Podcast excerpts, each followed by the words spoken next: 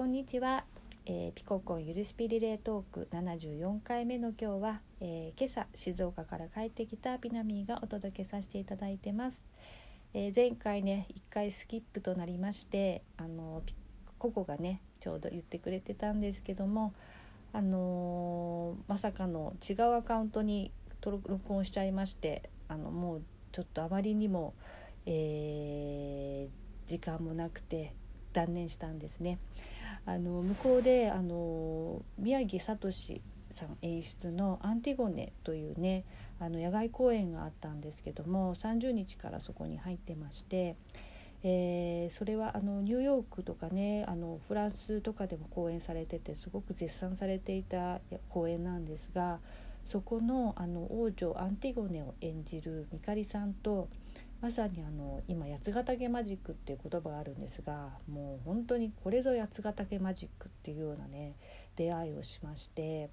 そしてそのご縁でねあの体のメンテナンスを今回させてもらうもらってたんですね。まあ私も初めてのそういう体験プロジェクトに入るということでねそれも舞台という、えー、中で本当にもういろんな課題やテーマや気づきや感動やもういろんなものを体験させていただいて本当にありがたい1週間でありヘロヘロの1週間で帰ってきたんですけどあのー、まあほんとこの「アンティゴネ」ただのギリシャ悲劇ではないというねこの宮城聡さんの独特な演出と思想の世界観をね、えー、彼ら演者が演じていく中で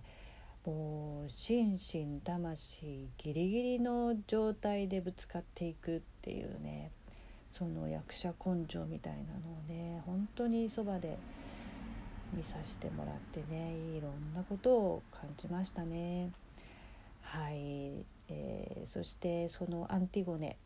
えー、これはあの内容は、まあ、ギリシャ悲劇なんですけど、えーまあ、2人のねあの王が亡くなってその息子である2人の王子が、まあえー、王位を、えー、継承王位を狙ってね、まあ、相あえー、戦ったんですね。でそして相打ちとなって両方死んでしまってで次に王になった者が、えー、片や、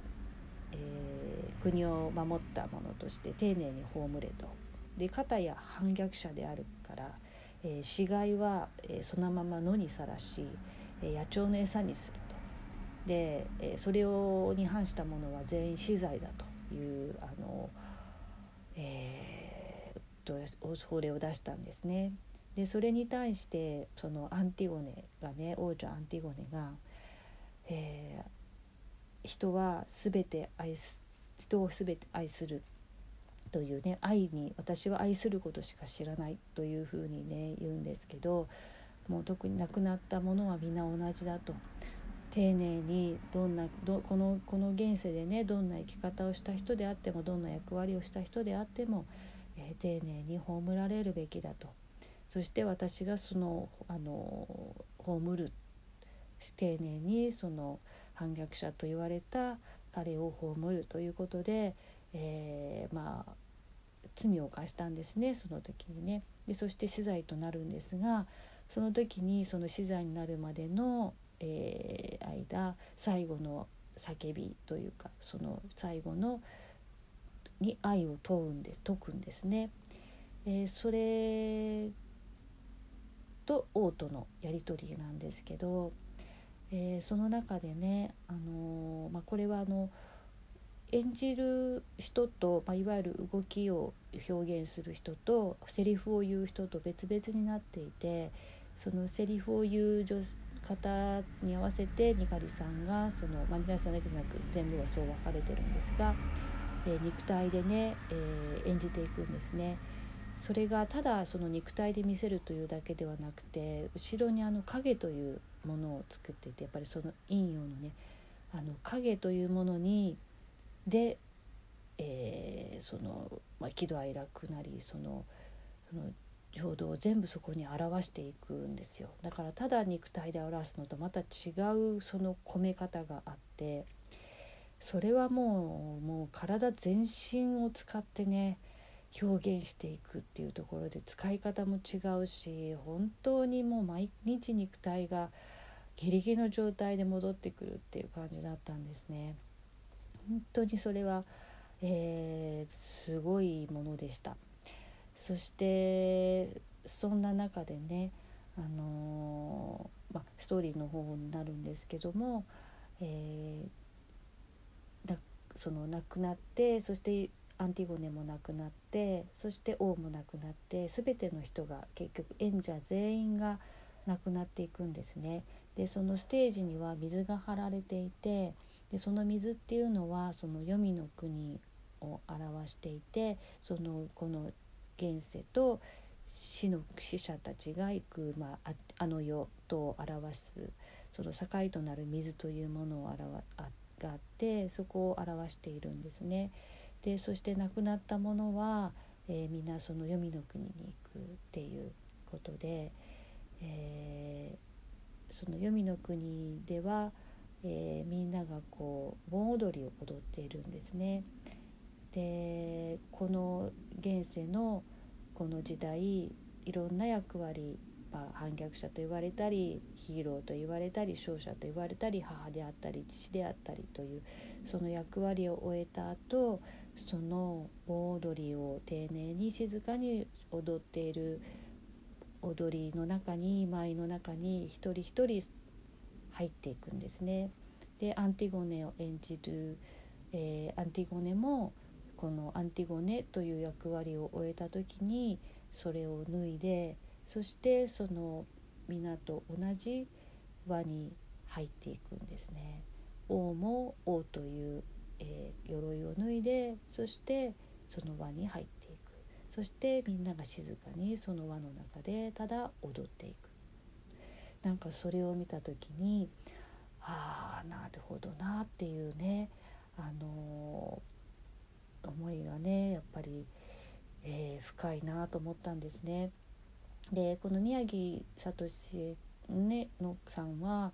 あの、まあ、海外はね割とその勝者と敗者っていうかあの、まあ、善人と悪人っていうのを割と明確に分けるとこがあってでこの時代そのアンティゴネの思想っていうのは珍しいものだったらしいんですね全てを愛するという。で日本にはその亡くなったらみんな仏になるどんな役割で生きていても、えー、みんなみんな同じ仏になるというその思想をねこの、えー、目を通じて、えー、海外の人に伝えていきたいっていうコンセプトもあったようであの水を張ったものもねこのロシアロシアじゃなくてあの、えーと、ギリシャ悲劇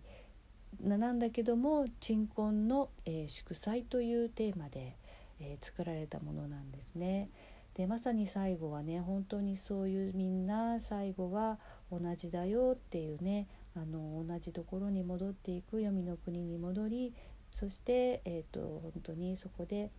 えー、あの現世のあの、うんまあ、一つの演じ演者であったというようなね、えー、そういうものを思わせるような内容でもあったんですね。でちょうどその、えっと、アンティゴネがねそのアンティゴネという役割を終えた時に、えー、ミカリさん演じるアンティゴネはあの象徴であるその白い髪のかつらを脱いでそして石の上に置いて降りてくるんですね。それを見た時にね私の友人がもう鳥肌が立ったとか言ってて本当にそんな感じのねなんかこうあの深いものをいろんなことを感じさせてくれる、えー、本当にまた言葉にならないようなね、えー、演目でした。でまあそんなかことをねあのこう感じながら夜昨日ね夜中、まあ、走ってたんですね車で。でその時にピココンをね夜中聞いていたら、まあ、カオルンがね夢について話してくれていてでそしてカオルンがあの、まあ、もう今となってはねああなりたいこうなりたいというのはなくねあのまあ一度も見たことのないね自分に出会っていくことえー、それがね本当にあの楽しみであり、え、出会っていきたいと心底思っているとそしてあの言っていてねで今のあの自分がねまだ夢と気づいてない夢にね、えー、また出会っていく、えー、そんなことを観察していきたいっていうことをね言っていて。まあ、夜のね高速を走りながらねカオルンのあの語りを聞いていて何とも言えないまたこれまたすごい幻想的というかなんか独特な世界観の中に私も入っていってましてねいや本当にこの機体がね液体となって物質となっていって現実化していくっていうねその感覚の中でね私たちは生きているんだなと思った時にあ本当に夢って何なんだろうなっていう思いもねちょっと出てきたんですね。なんかこの高速を走っているとさその高速の流れっていうのはなんか私たちの人生現世の一つの大きな流れっていうものを表していてね。でそして高速を降りればまたそこは違う世界というか、まあ、一つのもしかしたら予備の国みたいなものになりそしてまた高速に乗ることによってこの現世このこの一つの社会世界流れの中にまた入っていくみたいなね。なんかその不思議な感覚に中でこう本当例えば本当に夢を持つとか夢って何かな？そして私が子どもの頃にね